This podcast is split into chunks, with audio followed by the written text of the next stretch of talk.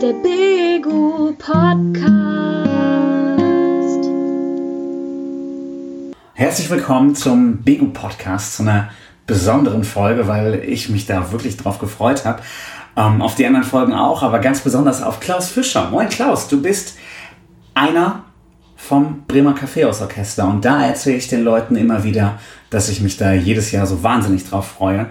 Und jetzt ist es nicht Weihnachten, wir sind auch nicht in der Reiterhalle, sondern ich sitze in der Küche und du sitzt woanders. Wir haben Coronavirus-Zeiten und wir unterhalten uns im Bego-Podcast. Schön, dass du da bist. Oder? Ja, hallo Timo, ich freue mich. Herzliche, ja, herzlichen Dank für diese freundliche Begrüßung. Ich freue mich, dass ich da sein kann und dass wir uns unterhalten. Wir reden ja nun jetzt miteinander, weil dieser Coronavirus grassiert. Ich bin ähm, eigentlich auch so weit, dass ich immer keinen Bock habe, mir noch oh, Medien anzuschauen oder Podcasts anzuhören, wo es regelmäßig um diesen Virus geht, aber trotzdem finde ich es spannend und viele Leute, denke ich, finden es auch spannend. Wie sieht denn dein Alltag gerade aus? Das muss ja für dich, genauso wie für uns in der Bego, ähm, ein Riesensprung sein, muss ja ganz anders sein. Was passiert bei dir gerade?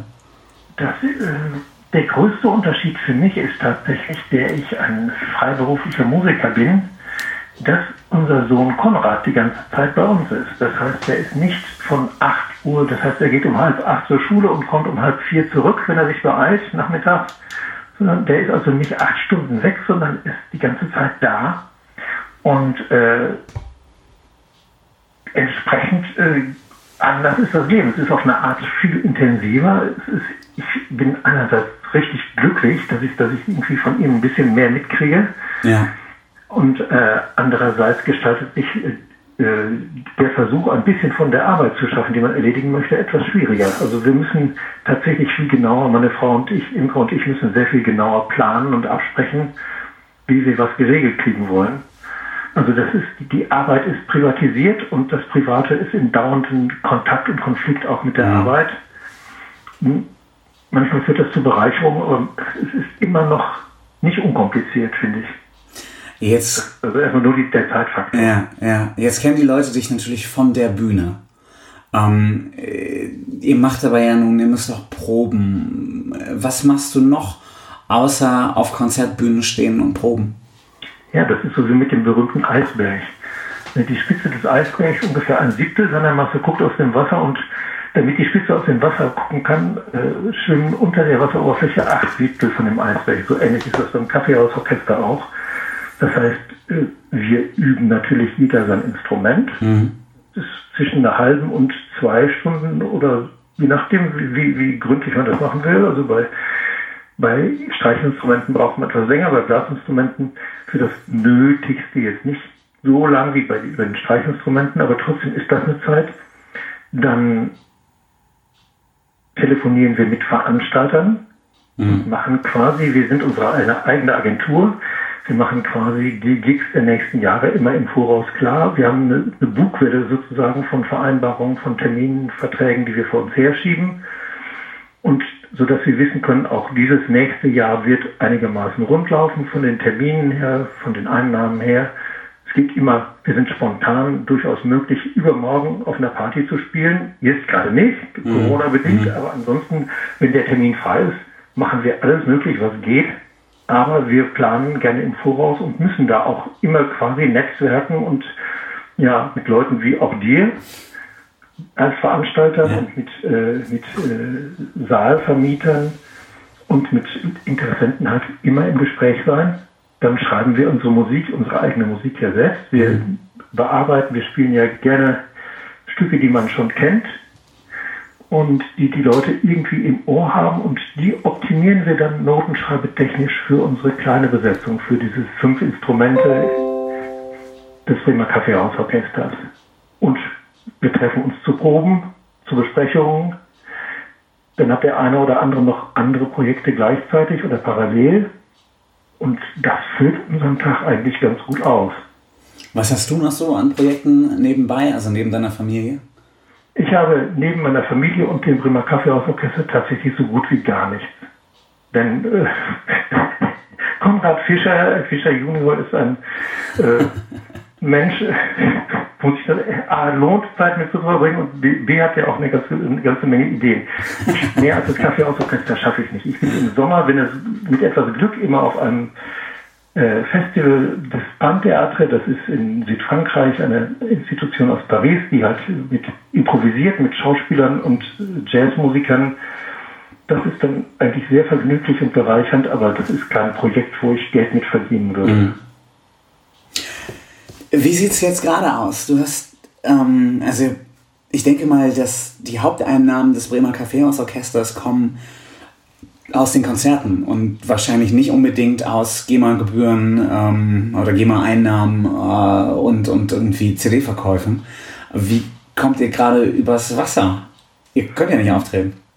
Ja, das ist im Moment ist das, sind wir noch ein bisschen im Glück, weil nach der richtig dicken arbeitsintensiven Phase, sagen wir von Anfang, von Ende November, Anfang Dezember bis Ende Januar, von den Weihnachts- und Neujahrskonzerten. Mhm. Danach ist immer eine saisonbedingte Lücke, die wir nutzen, um Urlaub zu machen, um neue Programme zu entwerfen, um Noten zu schreiben. Mhm. Und wo wir aus Erfahrung wissen, da sind relativ wenige Einnahmen. Mhm. Da sind vereinzelte Veranstaltungen, aber da ist nicht so richtig viel. Aber das würde, das würde jetzt langsam anfangen, wieder loszugehen. Also mhm. wir nähern uns dem ersten abgesagten Termin tatsächlich schon. Mhm. Das erste Frühlingskonzert, was abgesagt ist.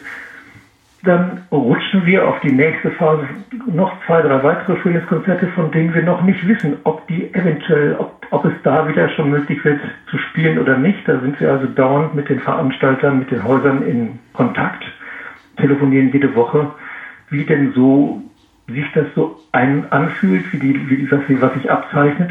Wir wissen von unseren Ticketverkaufen Verkaufen bei Nordwest-Ticket zum Beispiel, dass wir für das Frühlingskonzert im Hammerforum noch keine einzige Karte verkauft mhm. haben im Vorverkauf, weil die Leute ja auch jetzt nicht so richtig dazu tendieren, irgendwie an den Kassen, äh, Karten, äh, Konzertkartenverkaufsstellen Schlange zu stehen. Ja und äh, vor allem diese langen Schlangen mit dem großen Sicherheitsabstand immer.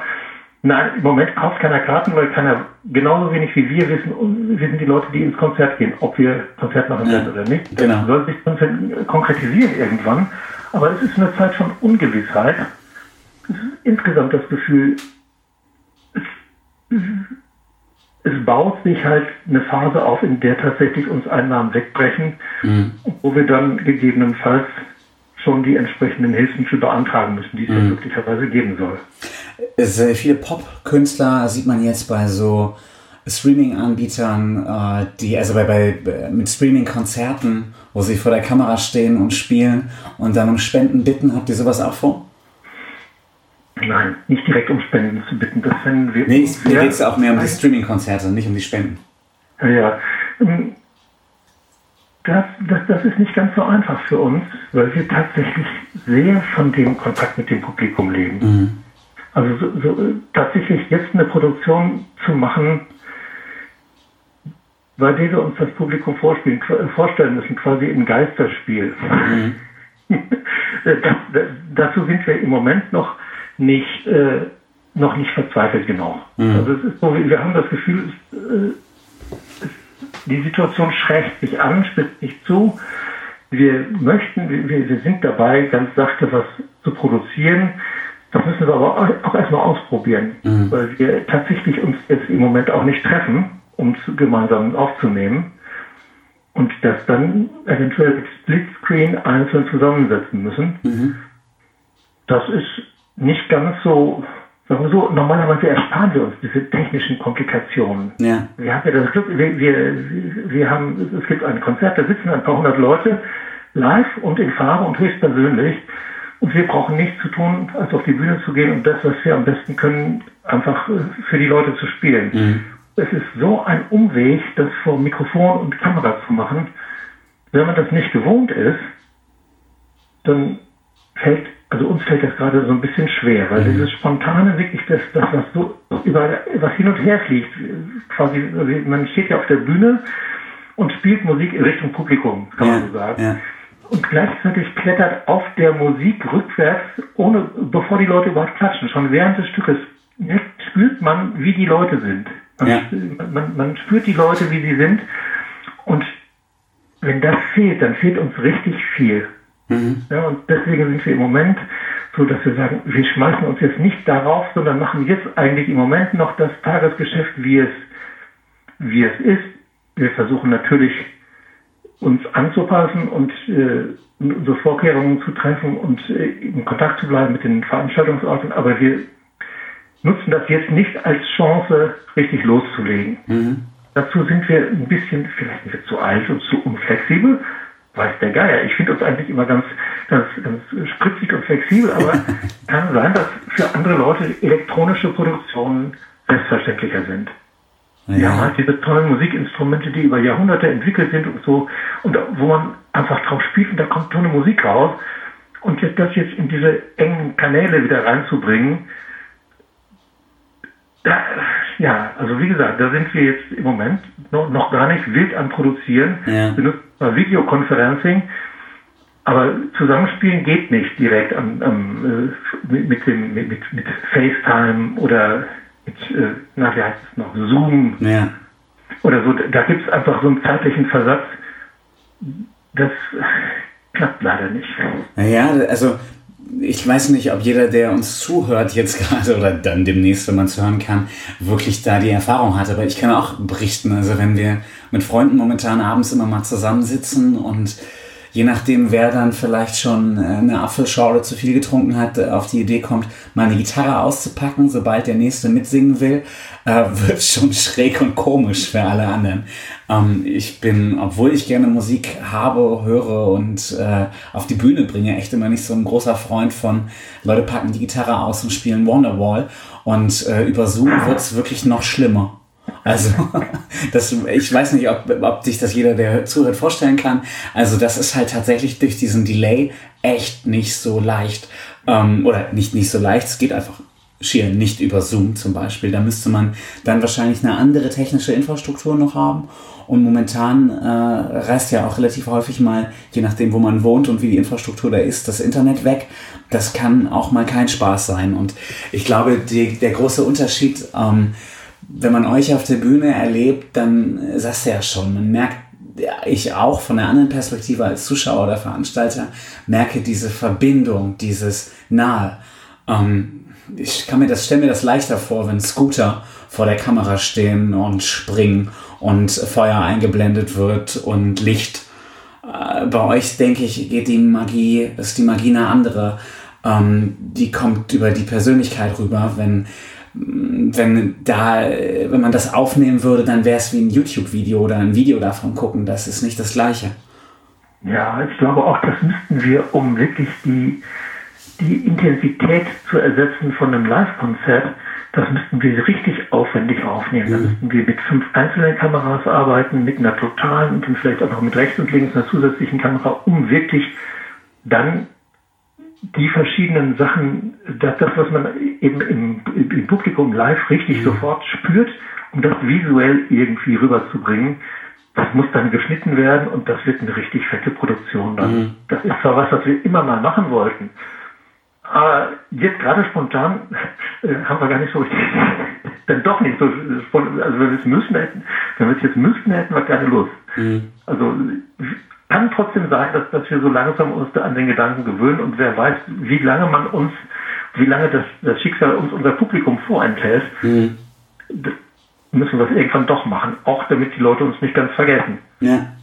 Also wir, wir werden jetzt tatsächlich, um, wir, wir stellen jetzt jede Woche einen von, von unseren aktuellen Songs, von unseren Musiktiteln aus von der aktuellen CD ins Netz, bei YouTube. Und wir versuchen lustige Standbilder per Photoshop irgendwie zusammenzubauen, die dann irgendwie, die, die man sich nett angucken will und ein paar nette Zeilen zu schreiben. Aber wir haben nicht diese robuste Videopräsenz wie irgendeine Influ Influencerin, die sich vor, kam, vor laufender Kamera schminken kann und dann nebenbei mit einer niedlichen Stimme lustige Sachen erzählt. Äh, da sind wir einfach irgendwie in, in einer anderen Bahn unterwegs. Ja, mit einer niedlichen Stimme lustige Sachen erzählen. Mich erinnert das jetzt langsam fast an den Begu-Podcast, aber. Aber dafür bist du für die niedliche Stimme da. Ähm. Ja, wir zwei mit unserer niedlichen Stimme. Ja, ja, jetzt genau. total niedlich. Ja, aber typisch Lego-Podcast. Genau, genau. Die Leute freuen sich, zumindest bei mir glaube ich, dass es jetzt kein, kein Bild dazu gibt, aber ähm, so ist es auf jeden Fall leichter zu produzieren, wo wir da wieder sind. Genau. Also was mir ganz wichtig ist in diesem Teil, ähm, dass wir den Leuten auch einfach nochmal erzählen, so ja Mensch, da ist jetzt ja jeder zweite, dritte äh, Musiker, der in Video Schnitt irgendwo reinsetzt, ob es jetzt über Instagram, über Facebook oder irgendwas ist. Wenn man es aber gut machen will, und das hast du eben ja gut formuliert, ähm, dann ist das einfach auch aufwendig. Und wenn man eine gewisse Qualität liefern will, und das ist auch das Ding, ich wette, da draußen sind Leute, die fragen sich, ey Mann, warum labert der Typ aus Habego jetzt in einem Podcast? Warum holt er nicht Künstler auf die Bühne und streamt das irgendwo?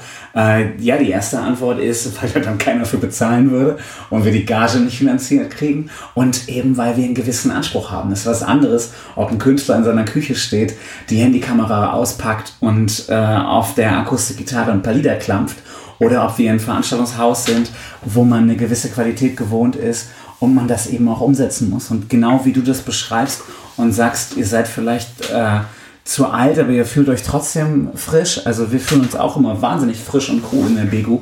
Wir haben da jetzt irgendwie auch kein Konzept, wie wir auf mal, wenn die Künstler nicht kommen, äh, die, also die Künstler würden vielleicht kommen, aber die Zuschauer nicht kommen, hm. ähm, wie wir jetzt weiter auf der Bühne fürs Publikum Kultur zeigen. Ich meine, bis auf unsere ähm, ein, zwei, ein, zwei Mitarbeiter von uns, die irgendwie Gitarre spielen können, können wir selber nichts.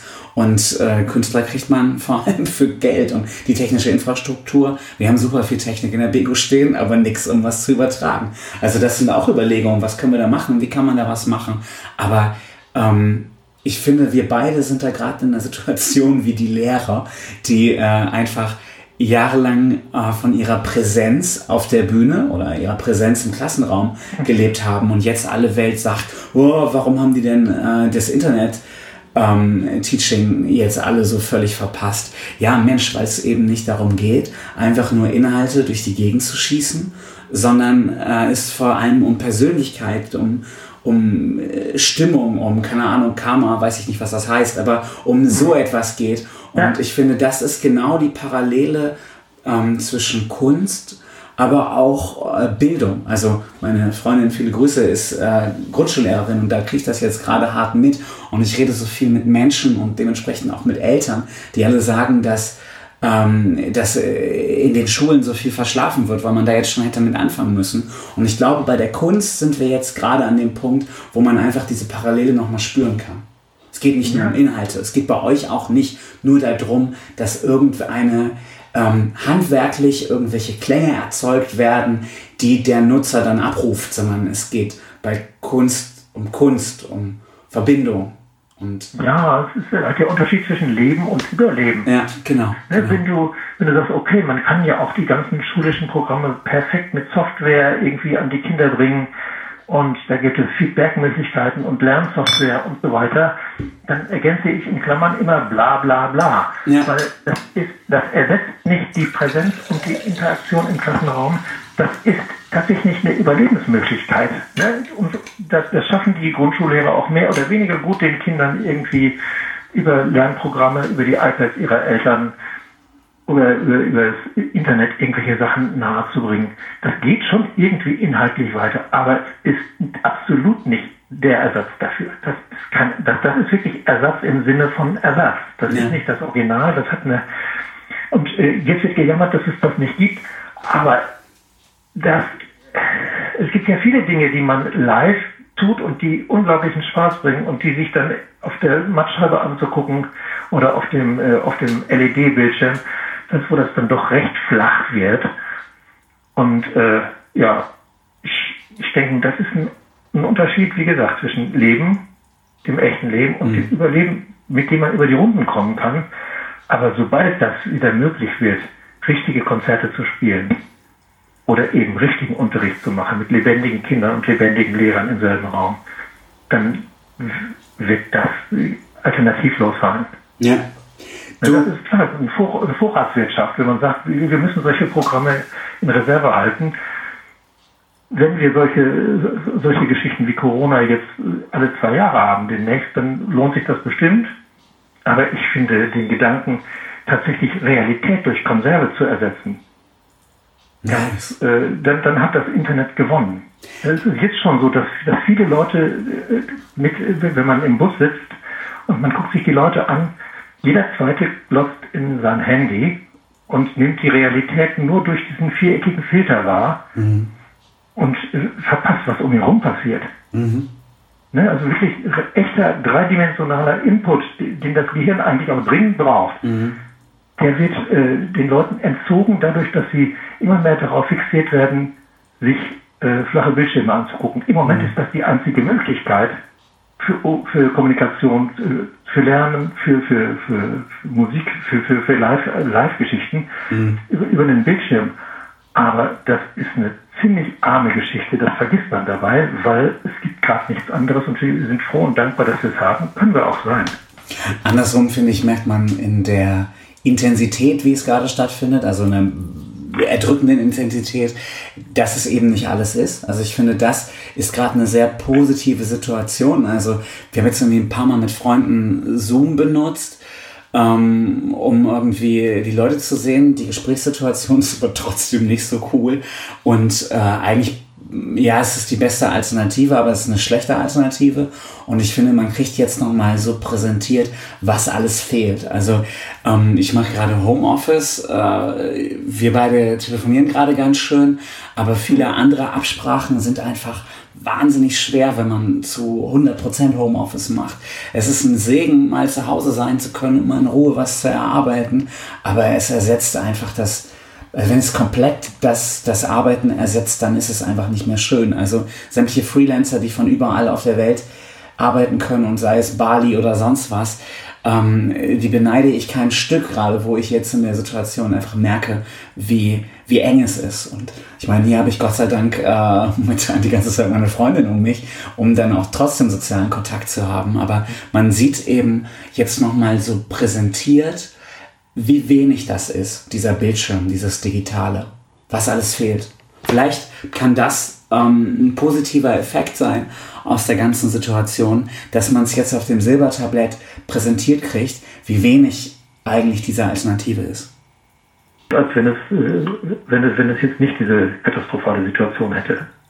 Genau, dann spielt sich das einfach alles immer so weiter ein. Dann ähm, schleift es sich immer noch einen Zentimeter und einen Zentimeter weiter. Aber jetzt nutzen es halt einfach ganz viele und irgendwie ausschließlich. Und ich glaube, das ist eben diese, diese Überreizung, diese, äh, dieses Krasse. Und ähm, das kann, kann helfen. Also meine Frage ist nämlich, meine nächste Frage, die ich mir groß vorher formuliert hatte, weil ich wusste, dass du ein positiver, schlauer Typ bist, ist, ähm, was siehst du denn jetzt? Ja, ich will die, die Hürde nur höher hängen für deine Antwort jetzt gleich. Meine Frage ist einfach, ähm, was glaubst du, kann eben Positives aus dieser Situation entstehen? Ich glaube einfach, dass das, was wirklich wichtig ist, das merkt man daran, dass es einem am meisten fehlt. Und äh, ich glaube, dass für uns als Musiker ist klar, wir können sagen, okay, wir, wir haben jetzt vielleicht Einnahmeeinbrüche und müssen aufpassen, dass wir heile über die Runden kommen. Mhm. Aber was uns wirklich fehlt, das ist wirklich der lebendige Kontakt zusammen mit dem Publikum. Mhm. Ja, und ich glaube, auch in der Wirtschaft zeigt sich das, äh, es nützt nichts, wenn man äh, nach, quasi nach Gewinn, Gewinnmaximierung äh, beschließt, wir lassen alle, alle Dinge, die produziert werden, im fernen Osten produzieren. Mhm. Das nützt uns überhaupt nichts, wenn wir hier plötzlich keine Schutzkleidung mehr haben, zum ja. Beispiel. Ja. Ne, also, dass man das ganze Leben nach kapitalistischen Gesichtspunkten Punkten und Warenwirtschaftsoptimierung, äh, dass, man, dass dem alles untergeordnet wird, das kann sich einfach ganz dumm rächen in so einer Situation. Da merkt man auf einmal, nur die Sachen, die wirklich, also das, wir haben das ein bisschen überreizt. Wir haben dieses, dieses weltweite Finanzsystem mhm. funktioniert ganz prima ohne uns Menschen. Ja. Aber was, was, wir, was wir dann auf einmal brauchen, was wir brauchen, sind äh, genügend motivierte und vernünftig bezahlte Pflegekräfte. Und, äh, den, äh, ne, und im medizinischen Bereich, wir brauchen wirklich die Menschen, die vor Ort sind, die müssen, die, die müssen irgendwie da sein und existieren und arbeiten und leben können. Mhm. Es geht nicht um finanzielle Optimierung, sonst, äh, na und äh, ja, ich komme jetzt ein bisschen ins Stammeln, weil mich das tatsächlich persönlich auch äh, sehr mitnimmt, mhm. dass Länder, die natürlich richtig Probleme haben mit Corona, gerade das sind die Länder, die ihr Gesundheitssystem am effektivsten kaputt gespart haben. Ja. In Deutschland waren wir, waren wir nicht ganz so tüchtig. Wir haben zwar dafür gesorgt, dass sämtliche Berufe, die, die damit zu tun haben, äh, mit, mit Menschen, dass der, die, die Grundschullehrer, dass die bejammernswert wenig verdienen. Dass Leute, die für die, die dass Polizisten und solche Leute, die wirklich die, die, die Härtefälle unserer Gesellschaft äh, ausgleichen müssen und auffangen müssen, dass die viel zu wenig verdienen mhm. und viel zu wenig gewertschätzt werden. Denn Wertschätzung läuft bei uns über, über das Einkommen. Und das natürlich auch Leute im medizinischen Bereich. Jetzt von Chefärzten mal abgesehen, aber alles darunter, die Leute sind alle viel zu schlecht bezahlt und äh, im Pflegebereich ist das sowieso geradezu kriminell schlecht bezahlt. Die Leute, die jetzt äh, in Kurzarbeit geraten, die Leute, die, äh, die LKWs fahren und die Leute, die, die in den Läden irgendwie wirklich 400-Euro-Jobs haben, mhm. die halten den Laden, äh, den Laden tatsächlich aufrecht. Mhm. Und die werden von uns normalerweise so dermaßen wenig wahrgenommen und mhm. wertgeschätzt. Ja. Ich finde ganz spannend, wo du das gerade jetzt so sagst, heute an diesem Tag. Ähm, ich äh, sitze hier jetzt im Homeoffice, versuche irgendwie andere Dinge zu machen. Viele Grüße mal an all die Leute, die denken, äh, ich habe den ganzen Tag nichts zu tun. Ich habe wirklich ganz viele andere Sachen jetzt zu tun, aber ähm, ich sitze hier im Homeoffice und werde eigentlich für die Gesellschaft gerade gar nicht so hart gebraucht, obwohl wir sonst immer gedacht haben, ja, die Bego hält den Laden zusammen und das ist so wahnsinnig wichtig, aber die Krisengesellschaft braucht mm, zumindest meine Aufgabe als Kulturhausleiter jetzt gerade nicht so sehr. Bei uns im Keller da kann man, wir wohnen ganz oben mit einem schönen Balkon und können über die Stadt gucken. Ganz unten bei uns im Haus, wo im Keller, wohnt ein junger Mann, wahnsinnig sympathischer, netter Typ. Ähm, wohnt noch nicht so lange bei uns im Haus. Der hat mir heute erzählt, äh, ja, ja, also er arbeitet ganz normal die ganze Zeit weiter, weil ich eigentlich sagte so, ja Mensch, verblöd, dass man jetzt kaum rauskommt. Er sagte, ja, aber er arbeitet ja jeden Tag. Dann habe ich ihn gefragt, was er eigentlich macht, wusste ich noch nicht. Ja, er arbeitet bei Rewe und liefert Waren aus. Ähm, Jetzt mal viele Grüße. Die Situation Kulturhausleiter in Lemwerder. Ähm, und da ist einer bei Rewe und liefert die Waren aus. Also er hat auf jeden Fall gerade die viel wichtigere Rolle im Haus und den Respekt verdient.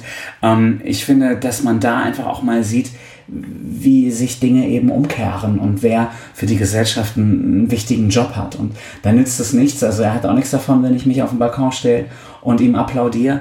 Ähm, da müssen wir einfach, glaube ich, als Gesellschaft nochmal drüber nachdenken, wer ist wie wichtig und äh, nochmal bitte irgendwie alle die Sinne schärfen, wenn wir auch nach dem Coronavirus, wie du sagst, im Krankenhaus ist sowieso immer allen klar, aber eben auch äh, an der Supermarktkasse ja. oder bei jemand, der die Regale einräumt, die ganzen Lkw-Fahrer, die die Straßen äh, blockieren, wo man mit seinem dicken Auto vorbeifahren will und denkt, warum überholen die sich jetzt schon gegenseitig wieder.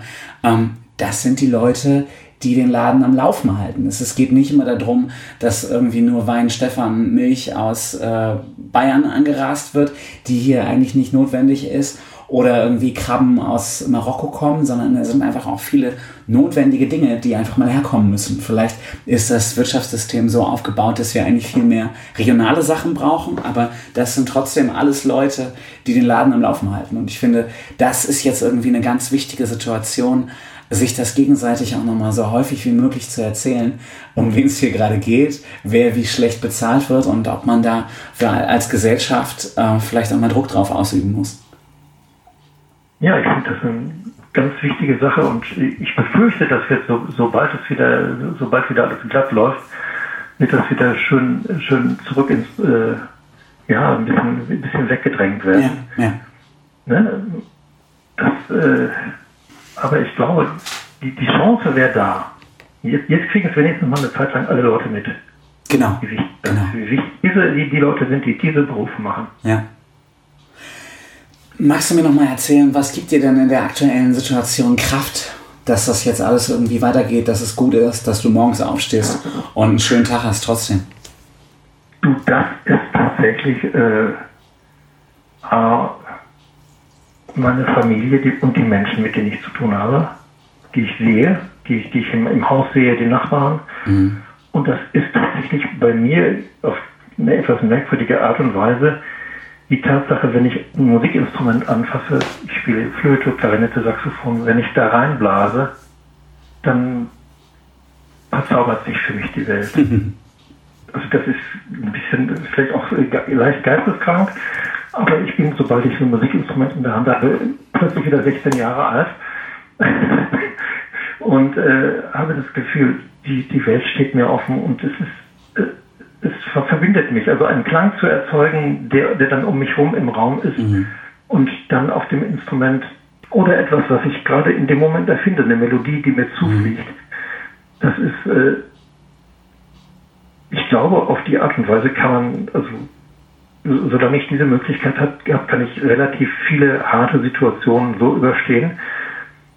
Und was, also wie gesagt, Familie, dann diese komische Sache mit der Musik mhm. und dass draußen die Sonne scheint und dass es Frühling wird. Ja. Das finde ich, äh, trotz Corona und trotz furchtbarer Nachrichten, finde ich das einfach äh, gigantisch. Einfach rauszugucken und zu sehen, die, die ganze Natur ist da wie immer und die, ob wir Corona haben oder was wir sonst haben oder Wollenpest, das kümmert die Natur überhaupt nicht. Ja. Ich fürchte, äh, wenn die Menschheit es schaffen würde, sich und ihre nähere Umgebung tatsächlich auszurotten, dadurch, dass wir irgendwie die, die, die vielleicht tatsächlich, dass die, die Meere so verseucht werden, dass irgendwann die Luft, die Atmosphäre umkippt und mhm. keiner mehr atmen kann.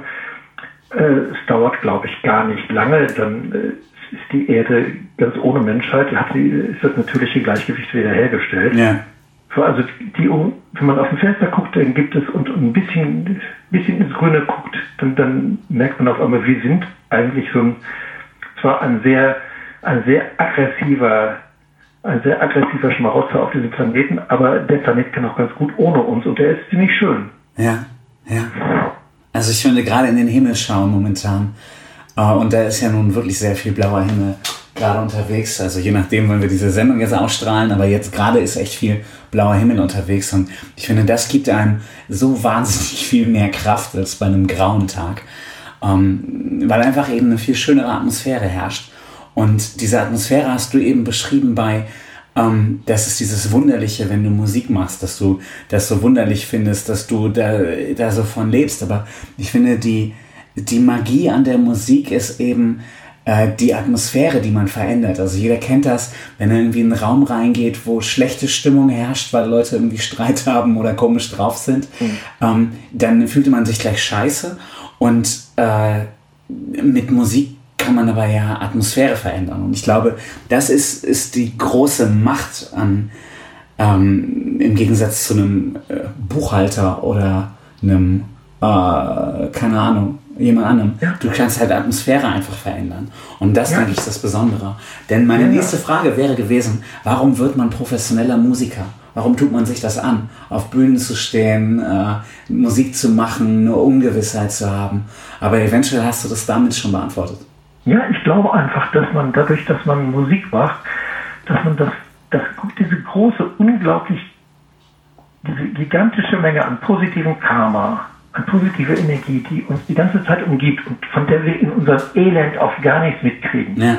Weil es uns so richtig scheiße geht oder weil die Stimmung absolut mies ist oder wirklich, weil einfach auch das Leben schrecklich ist und Leute sterben und sind krank und sonst was. Das von trotzdem ist die ganze Zeit diese positive Energie da und wir, wir, wir zapfen sie quasi an. Wir schaffen mit unseren Instrumenten oder mit unseren Stimmen, wenn wir singen, wenn wir Sänger sind, schaffen wir und auch wenn wir nicht Sänger sind, dann glaube ich auch, dass wir das tun, dass wir diese große positive Energie, die da ist, anzapfen und sie quasi in unseren gewöhnlichen Raum hineinlassen. Und die mhm. flutet diesen Raum dann und wir, ist, die, die, die Ohren, über, über die Ohren werden die Seelen geöffnet, so ungefähr. Dass man wirklich auf einmal spürt, was da ist an Positiven. Das ist die ganze Zeit da und wir kriegen es immer nicht mit, weil wir mhm. mit unseren Alltagsgeschäften oder mit dem, was, was dafür sorgt, dass es uns schlecht geht, beschäftigt sind und äh, vielleicht irgendwelche ja, sehr mechanischen oder langweiligen Dinge tun müssen. Mhm. Aber in Wirklichkeit ist da die ganze Zeit dieser gigantische Zauber um uns herum, es gibt verschiedene Möglichkeiten, sich dessen bewusst zu werden. Und Musik ist halt eins davon. Mhm. Ich habe als kleiner Junge das als ich sechs war, kam ich in die Schule und zu Weihnachten spielten Blockflöten und die haben bestimmt schräg gespielt, Ja, ganz bestimmt. ja. Das waren nämlich irgendwelche Kinder auf irgendwelchen schrecklichen Flöten. Aber dieser Klang hat mein Herz berührt. Ja. Ja, ich finde, man merkt ja selber. das so ist, seit, seit, seitdem, äh, seitdem habe ich ge- gewusst, ich kann, ich habe versucht, was anderes zu studieren als Musik. Das hat dazu geführt, dass ich viel Bildung im Bereich äh, Linguistik und Sprachen und äh, Psychologie und Soziologie angehäuft habe, die bestimmt auch nicht überflüssig ist. Das ist immer schön, alles so möglich, alle möglichen Sachen zu kennen und zu wissen. Aber ich habe es nicht ausgehalten. Ich habe es Ja. nicht geschafft. Ich musste tatsächlich dann irgendwann Musik studieren, weil ich, ich habe gemerkt, ich, ich, ich, ich halte das Leben sonst nicht aus. Ja. Wenn ich, weil ich habe es einmal gespürt, wie das ist, diesen Klang und diese, diese Öffnung und diesen Zauber. Und dann kann man leider finanzielle Rücksichten nicht mehr nehmen. Pech gehabt. Ja. Sag mal, ähm, wann hast du angefangen, Musik zu spielen, zu machen? Ich bekam mit sechs Jahren erstmal verboten, Musik zu lernen, weil meine Mutter ganz entsetzt davon war. Denn ihr Vater war Klarinettist gewesen, hat im Ersten Weltkrieg einen Arm verloren, wurde dann Croupier, hat irgendwie das Geld der Familie veruntreut mit fremden Frauen und ist dann gestorben, als sie fünf Jahre alt war. Und sie war entsprechend, das, äh, also eine, eine das, das war für sie ganz übel, eine Halbwaisenkind, äh, Kindheit als Arbeiterkind in Nazi-Deutschland. Das war überhaupt nicht schön. Und infolgedessen war Musik für sie der absolute Horror und sie hätte mich also fast gehauen, als ich ihr das erzählt habe. Ich habe dann mit zwölf, Anfang der Pubertät, ganz trotzig mir selbst eine Blockflöte gekauft mit meinem eigenen Geld und habe dann blitzschnell auf einmal, also als ob man auf so eine Kaktusblüte etwas Wasser träufelt, auf so, so, einen- so einen Wüstenkaktus, der da etwas vertrocknet liegt, blitzschnell Blüten getrieben und dann also ganz schnell ganz viele Instrumente gespielt und ja, seitdem eigentlich immer Musik gemacht. Also seit jetzt hm, 48 Jahren. Jetzt werden sich das die Leute fragen, deshalb muss ich die Frage stellen. Es ist praktisch eine Pflicht. Ist denn deine Mutter jetzt damit warm geworden, dass du Musiker bist? Natürlich hat meine Mutter das dann irgendwann begriffen, dass, äh, dass irgendwie, äh, dass, dass ihr Sohn davon leben kann anscheinend und war dann auch auf einem Konzert und sah, dass wir alle ordentlich angezogen waren, waren im Frack, mit Lackschuhen und dass uns große Mengen von Leuten applaudiert haben. Dann stand sie mittendrin mit roten Backen und hat sich gefreut und äh, hat es tatsächlich, glaube ich, akzeptiert. Im Moment äh, kann ich sie im Pflegeheim nicht besuchen. Sie ist jetzt 90 Jahre alt und äh, ist halt äh, da jetzt im Pflegeheim auch äh, in Quarantäne, wie alle im Pflegeheim. Aber sonst bringe ich öfters meine Klarinette mit und spiele ein bisschen Musik, wenn, wenn ich sie besuche. Und dann denke ich mir auch, diese Klarinette, das war ihr Vater, Klarinette gespielt und das hat sie, das, das war für sie, ja, und jetzt, jetzt sitzt sie dabei und hört, hört sich das an und findet es einfach schön. Und da denke ich mir, okay, Wie schön, dass sich solche. Solche Dinge auch immer noch mal drehen können, ne? dass das Gute dann doch noch mal zurückkommt, und wenn es nur der Klarinettensound ist. Naja. Was hast du, oder anders, nee, jetzt hast du eben von den, ähm, von den Lackschuhen gesprochen und dem Frack. Ähm, das trägst du persönlich, privat, glaube ich, nicht so oft so, oder? Wie fühlt sich das trotzdem an? Wie kommt es, dass ihr euch das immer anzieht? Äh, aber wie gesagt, eigentlich ist es nicht dein, dein Style, oder? Nein, ich bin jemand, der gerne sehr formlos durch die Gegend läuft, der, also auch, ich möchte, wenn, wenn ich mit meinem Sohn spiele, mich auf den Boden setzen können oder, oder auf, auf den Boden knien kann. Ich habe meistens ausgebeulte äh, Hosen und äh, alte Pullover an, weil ich mich darin auch gemütlich fühle. Aber ich weiß, dass wenn man auf die Bühne geht, die Leute einen viel besser hören, bei der, bei, bei, in, in, bei, wie bei Kirchens mit Messgewändern. Ja. Ist nicht so ganz bunt schillernd wie bei den Katholen, aber schon irgendwie so ein, ein quasi ein rituelles Gewand anzieht, was äh, dann äh, den, den Moment her, hervorhebt, das ist jetzt etwas Besonderes, wir ziehen und für, für unser Publikum ziehen wir uns fein an, wo das Publikum das vielleicht gar nicht bräuchte. Und damit auch die im Publikum, die vielleicht nicht so gut hören, aber besser gucken können, merken, das ist jetzt was Besonderes. Ja. Ne, wir spielen auch zwischendurch immer gern den Kammerton, das hört sich dann klassisch an. Und die Leute können sicher sein, wenn sie einen Kammerton hören, den sie auch im großen Orchesterkonzert hören, die haben ihr Eintrittsgeld nicht umsonst ausgegeben, selbst wenn sie aus irgendwelchen Gründen vielleicht das nicht ganz zu schätzen wissen mit der mhm. Musik. Mhm Sie das erstmal bestätigt. Das ist quasi auch eine Beruhigungsmaßnahme für ja. das Publikum, wenn man sich ordentlich anzieht. Denn manchmal rede ich ja doch ziemlichen Quatsch zwischen den Musikstücken und erfinde irgendwelche abgefahrenen Lügengeschichten, die man besser nicht glauben sollte oder wo man vielleicht vorher nochmal nachschlagen sollte, bevor man die weitererzählt als, als reine Wahrheiten. Ähm, und der Fakt sorgt dafür, dass die Leute in so einer dass sie sich sicher fühlen. Das ja. ist seriös. Selbst wenn, wenn wir auf dieser seriösen Ebene großen Blödsinn machen oder virtuose Musik, die einfach völlig unrealistisch ist eigentlich. Sowas, das ist nicht das wirkliche Leben, wenn man was mhm. von Vivaldi spielt oder von Bach oder von Duke Ellington. Das ist Wahnsinn. Ne, wir machen wahnsinnige Sachen auf der Bühne in der Musik. Wir, wir stellen unsere Ohren und die Ohren unsere, und wir stellen unsere Finger und die Ohren unserer Zuhörer auf den Kopf. Aber wir haben einen Frack an, wir stehen ganz ordentlich auf der Bühne rum und lächeln freundlich. Und dadurch wird das Ganze abgesichert. Dadurch ist das ein unglaubliches Geschehen eigentlich passiert im Konzert, dass, dass sich Seelen öffnen. So, das kriegt dann diesen, diesen Rahmen. Das ist eine ganz seriöse Handlung. Die Leute ziehen sich fein an. Und äh, ja, so machen wir das eben. Ich finde den Vergleich mit dem Pastor ganz schön. Also ich denke, du hast den Vergleich schon häufiger bemüht, aber der zeigt eigentlich ganz doll, was das soll oder bringt. Und auf einer weltlicheren Ebene äh, stelle ich mir da immer das äh, Verfassungsgericht vor.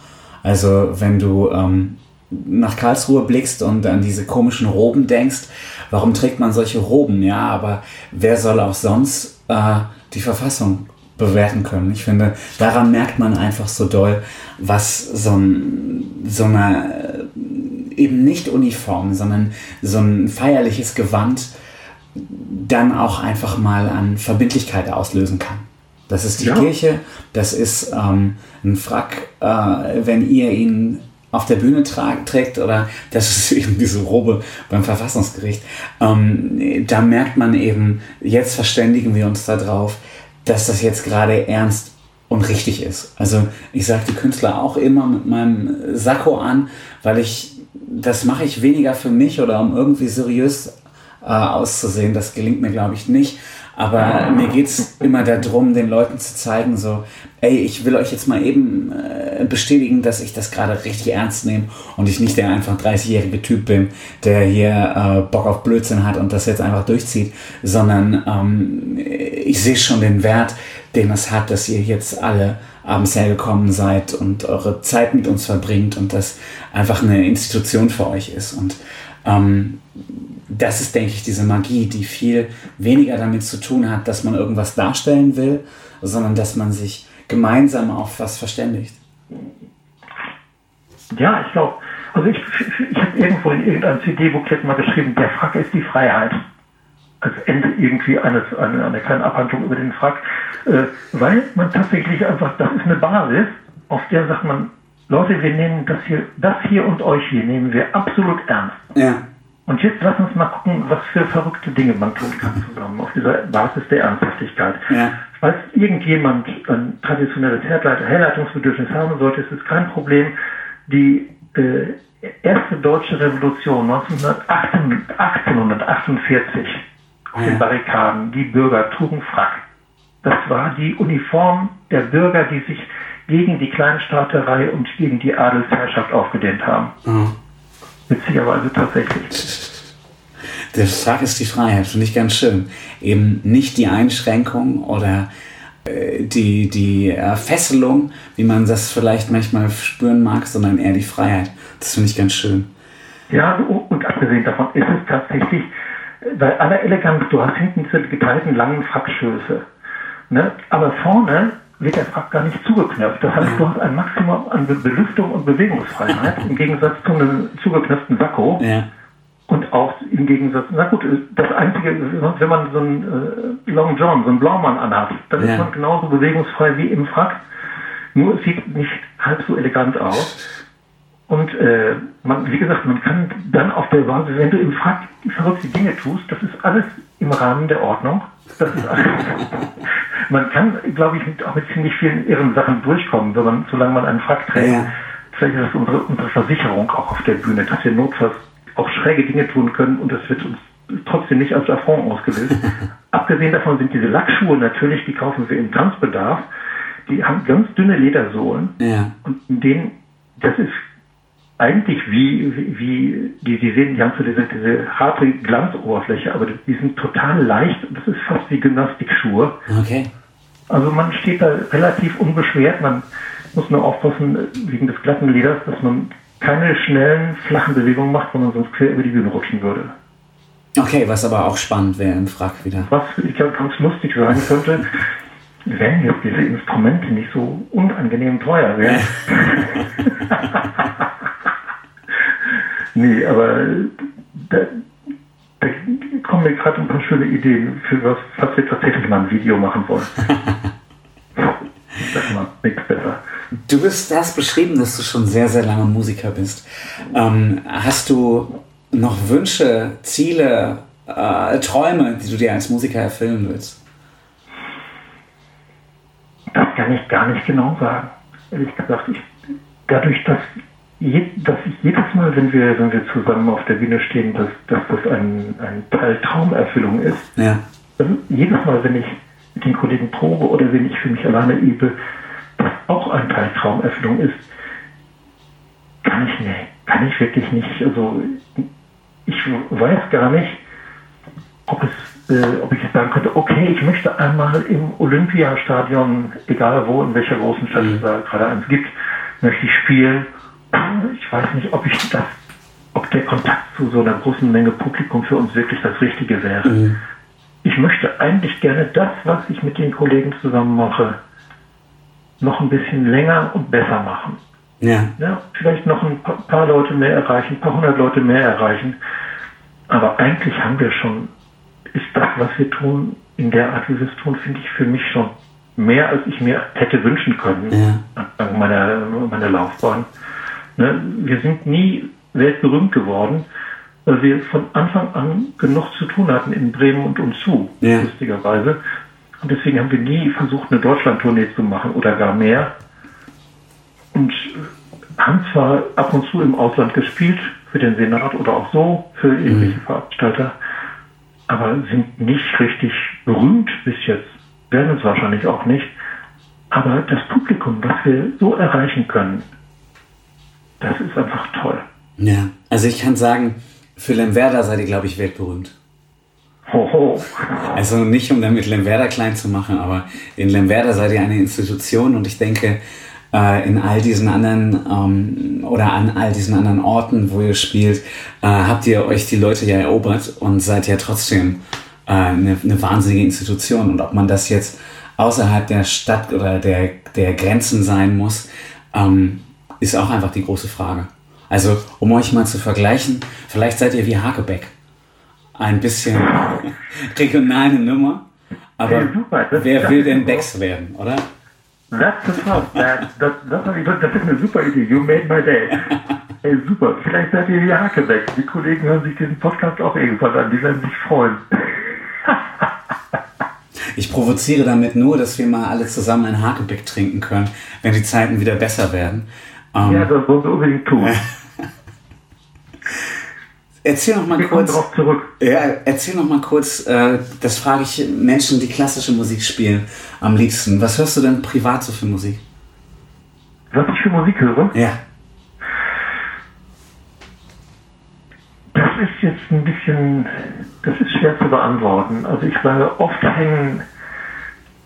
Ich, ich bin, ich, ich stehe gerne, gerne, räume gerne abends die Küche auf, weil dann die Jazz-Sendungen sind. Also ich mag Jazzmusik total gerne, weil die tatsächlich wie so ein Gespräch ist. Die ist sehr, sehr lebendig und überraschend. Und wenn dann irgendwelche Leute anfangen, ein Solo zu improvisieren, weiß ich nicht, wie es weitergeht. Und ich mag diese Spannung, die, diese dynamische, rhythmische Spannung, die durch den Swing und durch Groove und durch Funk entsteht. Das ist einfach fantastisch. Also ich bin tatsächlich mit, mit Rock Jazz groß geworden. Mit, ab, ab 14 habe ich in Bands gespielt. bevor ich dann mit der klassischen Musik angefangen mhm. habe. Und das ist eine Musik, die mich am meisten tatsächlich ergreift, was Jazz, afrikanische Musik, Bebop und dann direkt kommen Bach, Telemann, Händel mhm. und äh, einfach ich kann es gar nicht, kann mich das stilistisch überhaupt nicht festlegen. Wenn Leute ihre Instrumente gut spielen oder mit ihrer Stimme eins sind, wenn Leute wirklich eins sind mit ihren Dingen, kann ich mir jede Sorte von Musik unbegrenzt anhören. Ja. Auch indische Musik oder so. Da kann ich leider gar nicht, gar nicht richtig sagen, äh, ich, dass ich mich da spezialisiert hätte. Also es, gibt so viele faszinierende, faszinierende Musik in allen Stilen. Ich glaube wirklich, wenn die Leute, wenn die Leute in dem Moment, wenn, wenn kurz sich dieser, die, diese Öffnung, diese Karma-Öffnung ergibt, wenn Leute wirklich. Mhm.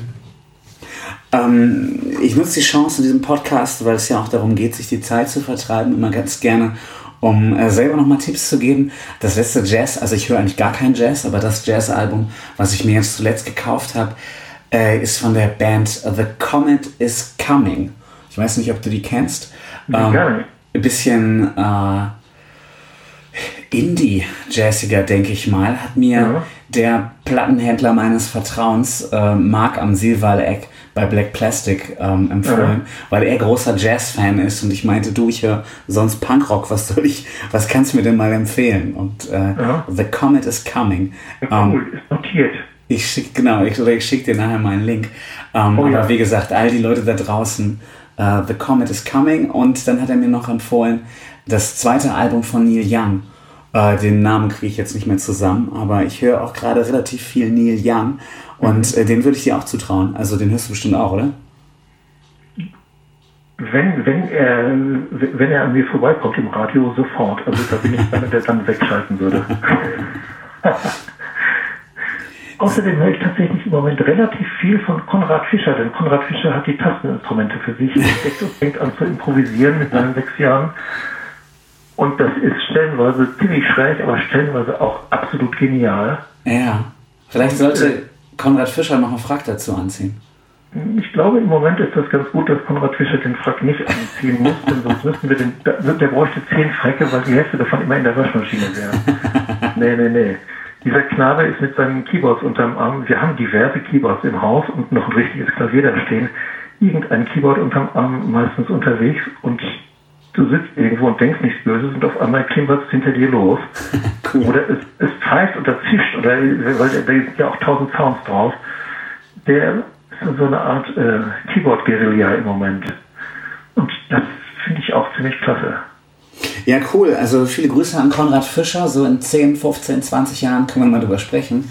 Ähm, ich habe da bestimmt auch dann irgendwo eine Bühne, auf der er spielen kann. Ja, wir behalten das im Hinterkopf. Ich grüße ihn mal vorbeugend. Genau, vielen, vielen Dank. Genau, wie du das eben gesagt hast, man muss ja früh anfangen, Netzwerkarbeit zu machen und Kontakte zu knüpfen. Wenn Konrad Fischer demnächst der ganz große, heiße Scheiß in äh, vielleicht noch über Bremen hinaus, also eher auf Becks Perspektive als auf Hakebeck Perspektive ist, habe ich ihn jetzt schon mal gegrüßt an dieser Stelle. Ja, du hast schon mal den, den, den Nagel eingeschlagen. Ja, genau. Also nochmal an alle Zuhörer, das ist halt die Arbeit, die man machen muss. Und die geht auch mit Corona. Genau. Corona ist übrigens auch eine Biersorte. Ja. Das wird man nicht vergessen. Da habe ich äh, in den letzten Wochen so viel davon getrunken wie noch nie in meinem Leben, aber es waren, glaube ich, zwei, weil zu Anfang dachte man ja noch, das wird alles, ist alles ein Riesenspaß und man kann Witze drüber machen. Ähm, in der Zeit hatte ich, habe ich zwei, dreimal Corona getrunken mit dem Satz, ja, ich habe jetzt auch Corona. Und äh, wir wussten nach hinten raus schon alle, ah, vielleicht bleibt uns das Lachen irgendwann im Halse stecken. Und äh, ja. jetzt sitzen wir hier. Und ähm, ich kann sagen, ich habe sehr lange kein Corona jetzt mehr getrunken aus Geckigkeit. Erstens schmeckt es nicht und zweitens ähm, ist der, der Spaß da auch so ein bisschen dran vorbei. Dann schaue ich doch jetzt lieber wieder in den blauen Himmel. Naja, Humor ist immer trotzdem nach. Ne? Genau, genau. Davon haben die Leute richtig Absatzschwierigkeiten. Das ist eigentlich die meistgetrunkene Biersorte in den USA gewesen. Ja, ja. Tatsächlich. Ja, und die haben sich den Namen auch nicht selbst. Also ich meine, wenn sie es gewusst hätten, hätten sie einen anderen Namen genommen. Ja. Aber man kann es ja nie im Voraus wissen. Ja. Abgesehen davon finde ich Becks und Hagebeck tatsächlich auch am besten. Also ich würde nie auf Corona umsteigen wollen. Ja. Wo du das gerade sagst mit den Absatzschwierigkeiten, viele Grüße auch nochmal nach draußen. Einer meiner besten Freunde heißt mit Nachnamen Corona. Ich glaube, der wird jetzt äh, sein ganzes Leben lang Wortwitze und Namenswitze damit abbekommen. Oh Mann. Ja. Erzähl noch mal kurz, wir sind jetzt schon fast bei einer Stunde. Ähm, ich möchte deine Zeit nicht weiter beanspruchen und die der Hörer auch nicht. Aber was ich auch immer noch ganz spannend finde, ähm, die Leute denken bei dir an Musik und an Bühnen. Und du hast jetzt ja nochmal erzählt, dass dein Hobby eigentlich die Musik ist. Was machst du denn da drum hinaus noch? Du hast einen Sohn, aber der macht ja auch die meiste Zeit Musik. Hast du noch Dinge, äh, an die jetzt keiner gedacht hat? Ja, ich habe tatsächlich äh, so seit ein, zwei Jahren das Paddeln für mich entdeckt. Okay. Das heißt, ich fahre gerne mit einem kleinen Kajak auf der Weser rauf und runter unter Berücksichtigung der Tide. Man kann richtig weit kommen. Man kann bis Lemwerder fahren und zurück mhm. an einem Tag, wenn man präzise die Tide mit, mitnimmt. Ja. Ähm, sonst äh, kann es sein, dass man irgendwann, ich bin eines Nachts auch mal auf Hochwasser in der Höhe der, der Kunsthalle gelandet. Im Dunkeln, es war, es war irgendwie im, im frühen Januar, es war 20 Uhr und ich hatte mich an der Schlachte vorbeigekämpft gegen, es hatte ziemlich viel geregnet und es, es, war eine sehr starke Strömung und ich war auch plötzlich auf einer Höhe mit dem Weg am Osterdeich entlang, mit dem Spazierweg. Das ja. hatte den gerade überflutet. Da bin ich ganz schnell auf diesen Spazierweg gepaddelt, ausgestiegen und als ich das Heck des Bootes auf den Spazierweg waren schon wieder die Steine von dieser Uf Uferböschung zu sehen. Das heißt, ich habe es gerade mal geschafft und habe dann dankbar und glücklich mit dem Bootswagen unter dem Boot die letzten 200 Kilometer zum äh, Verein wieder zurückgelegt. Also die Tide ist was ganz Interessantes, was man hier in, in, in Bremen und Lemwerder auch regelmäßig vorgeführt kriegen kann, wenn man wissen möchte, dass die, die, die Natur sich unabhängig von uns und unseren Bedürfnissen bewegt, ja. dem, was wir eigentlich, was wir eigentlich vorgehabt haben, muss man sich nur die Tide angucken. Äh, das ist eine ganz tolle Sache. Wenn man mit der Tide geschickt fährt, kann man richtig weit kommen und gegen die Tide läuft nichts. Ne, abgesehen davon finde ich es einfach eben toll, auf dem Wasser zu sein, richtig nah und äh, selbst bei schlechtem Wetter einfach das mitzukriegen, wie wie weit der Himmel ist ja. Ja. Wie weit, und wenn man dann in die Stadt reinfährt, man fährt auf dem dunklen Fluss durch die erleuchtete Stadt und äh, kriegt mit, wie die Natur einfach nebenbei aber die ganze Zeit da ist, obwohl man ja. in der Stadt vielleicht nur die, die, die, die Kneipen und die Lichter und die Straßen sieht. Ja. Das ist einfach super. Jetzt haben wir doch noch eine, eine, tolle Sache. Haben wir noch groß die Verbindung gefunden zwischen Bremen und Lemwerder, eben die Weser. Das heißt, es ist doch noch ein, ein Lemwerder-Podcast geworden. Und, und, und die Beko und das Bremer Kaffeehausorchester. Genau, auf jeden Fall. Vielfältig verknüpft. Bestimmt auch irgendwo Hakebeck. So. Ja, auch eine Flüssigkeit. Genau, genau, genau. Und hat auch irgendwie was mit Natur zu tun. Genau, an die Lemwerderaner viele Grüße. Als ich heute Morgen aus dem Haus gegangen bin, habe ich äh, die Brauerei riechen können. Ich finde, das ist immer auch eine schöne Atmosphäre, wo wir mhm. so viel über Atmosphäre gesprochen haben. Ja, für wahr. Ja. Du, ja. ich glaube, das war ein wahnsinnig schönes Gespräch. Ich hoffe, meine Technik hat immer zwischendurch durchgehalten. Ich musste zwischendurch mal kämpfen, das hast du nicht gehört. Und das hat, glaube ich, auch der Hörer nicht gehört. Hoffen wir es. Und äh, vielen, vielen Dank. Alles, alles Gute. Bleib gesund. Es war super. Timo, danke gleichfalls. Äh, danke für dein Interesse. Danke für die interessanten äh, Anregungen, die von dir gekommen sind. Das ging ja durchaus in zwei Richtungen. Ja, großartig. Ne? Schöne Grüße nach Lemwerder. Cool. Von den Kollegen soll ich auch grüßen. Und äh, wir sehen uns hoffentlich bald mal wieder. Richtig, 3D und in Farbe mit anfassen. Genau, das wäre schön. Gerne auch mit anfassen. und mit Hakebeck. Ja, genau. Wunderbar. Dankeschön. Jo. Vielen Dank.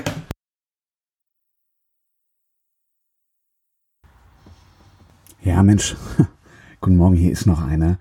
Äh, es ist jetzt gerade Samstagmorgen. Ich sitze alleine im Homeoffice am Schreibtisch und habe gedacht, ich schneide euch nochmal eben hier die schöne Folge mit Klaus Fischer.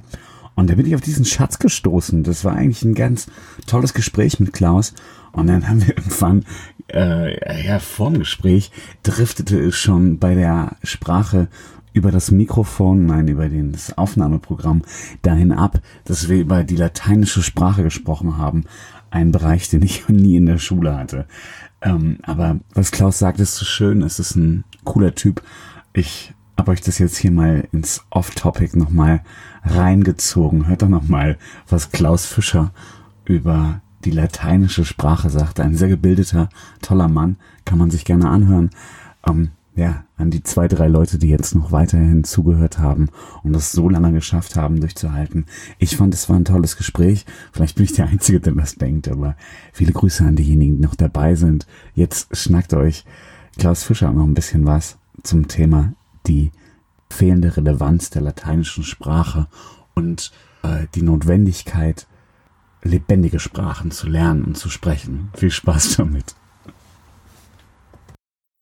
das war jetzt eigentlich nicht das Thema unserer Zusammenkunft. Mit einem Programm aufzunehmen, mit dem ich es mir aufgenommen habe. Aber es geht jetzt. Machst du das? In welchem Programm machst du Outer? City. Outer City ist so ein Umsonstprogramm. Mhm, ich. Ja, ja. Und äh, ich habe auch noch Hindenburg Journalist oder Hindenburg Journalist. Ähm, und äh, es gibt noch das Programm Ultraschall, das basiert auf Reaper. Reaper ist, glaube ich, ein Aufnahmeprogramm, was ihr vielleicht aus der Musik auch kennt. Mhm. Aber ich habe eigentlich keine Ahnung. Ja, ich, ich kenne die alle so ein bisschen. Also Ultraschall nicht. Also Reaper kenne ich, Audacity. Lustig, du sagst Audacity und ich sag Audacity. Ja, es gibt viele, die sagen Audacity, aber... Das, das kommt von dem altsprachlichen Hintergrund. Ich musste in meiner frühen Jugend vor 100 Jahren neun Jahre lang Latein lernen. Ja. Und äh, das, das, das äh, hat natürlich gar nichts damit zu tun. Das hat was mit Audio zu tun, nehme ich mal an. Und mit ja. tatsächlich diese Bildung. Aber Audacity, äh, Audacity Audacitas ist äh, die, die kühne, kühne, unerschrockene Tapferkeit. Wenn jemand also äh, dazu neigt, irgendwie erstmal alles zu riskieren, dann ist er Audax. Ja. Und deswegen äh, kommt dieses Audacity, was ja, das ein ganz anderes Wort gefunden hat als Audacity, aber witzig, dass das beides in dem Programm enthalten ist, ja. Ja, genau. Ich glaube, es geht um beides, es geht um beides denke ich. Ne? Also ich glaube, das ist der Witz, aber ich habe ihn nie verstehen können, weil ich nie Latein hatte typischen Nebengedanken. Du, aber äh, man, man kommt sich auch vor wie ein Dinosaurier, wenn man Sachen komisch betont und äh, komische äh, Konnotationen hat. Latein, äh, ich finde es auch nicht schlecht eigentlich, dass Latein ein bisschen verschwindet. weil das ist einfach äh, ein, das, was größtenteils, was uns auf Lateinisch über, überliefert ist, sind äh, militaristische ja. Geschichtsbilder, die ganz viel, naja, gut, Abgesehen davon besteht unsere Sprache zu 70 Prozent und Englisch aus 80 Prozent aus Latein. Ja. Aber trotzdem ist es, glaube ich, ganz praktisch lebendige Sprachen zu lernen. Das war an meinem altsprachlichen Gymnasium leider nicht möglich. Ja. wurde, wurde auch, äh, auch Englisch und Französisch mit römischem Akzent unterrichtet. Ich fand es generell, immer skurril, wenn ich bei Freunden mitbekommen habe, die Latein ähm, im Gymnasium hatten, äh, was die so für Themen besprochen haben und zu welchen Wallfahrtsorten sie gefahren sind oder was sie sich angeschaut haben oder worum es ging oder so. Das war ja immer alles sehr frühzeitlich und sehr kriegerisch und so. Ich glaube, in aktuellen Zeiten geht es eigentlich eher um, um was anderes. Man überlegt, dass man da im Lateinunterricht drüber redet, aber ich bin Jahrgang 88. Wir hatten im Geschichtsunterricht nie irgendwas zum Mauerfall. Alles, was ich dazu weiß, habe ich mir selber äh, angelesen oder äh, mitbekommen, aber ich war ja nicht dabei. Also ich war dabei, aber nicht äh, mitbekommt. So, das finde ich ganz spannend, wenn man überlegt, ähm, was unterrichtet wird und was eben nicht unterrichtet wird. Und was eben mit so einem Latein auch, ähm, das heißt dann schnell, glaube ich, humanistisches Gymnasium, aber so viel mit Humanismus hat das da ja nichts zu tun. Nein, das ist äh, ganz viel Militärgeschichte. Also, weil dieser blöde Cäsar halt so, so, viel geschrieben hat und wer schreibt, bleibt. es gibt ganz tolle lateinische Liebesgedichte mhm. von äh, Horaz, von Vergil, von den unglaublichen Autoren, aber das sind kleine Gedichte, ne? die, die füllen, also wenn du die alle zusammenschreibst, füllen die so ein halben Zentimeter dickes Büchlein. Mhm. Wogegen die ewigen Berichte von Vormärschen und Rückzugsbewegungen und von Lageraufschlagen und äh, Lagerabbauen, die Cäsar all immer weiter stur wie so ein alter Kommunist geschrieben hat, die sind dann ungefähr vier Zentimeter dick. ja, und das, wer schreibt, bleibt. Ja. Also ganz, die Masse macht's. Ne? Das ist also wirklich richtig elend. Ja, ja.